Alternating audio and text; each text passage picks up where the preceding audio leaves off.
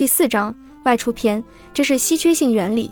实际上，限时供应是一种促销的技巧，利用的就是消费者那种害怕之后买不到的心理。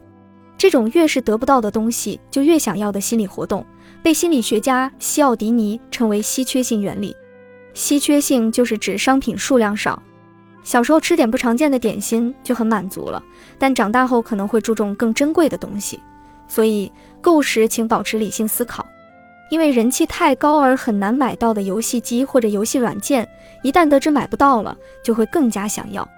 这种心理活动是稀缺性原理的另一种表现形式。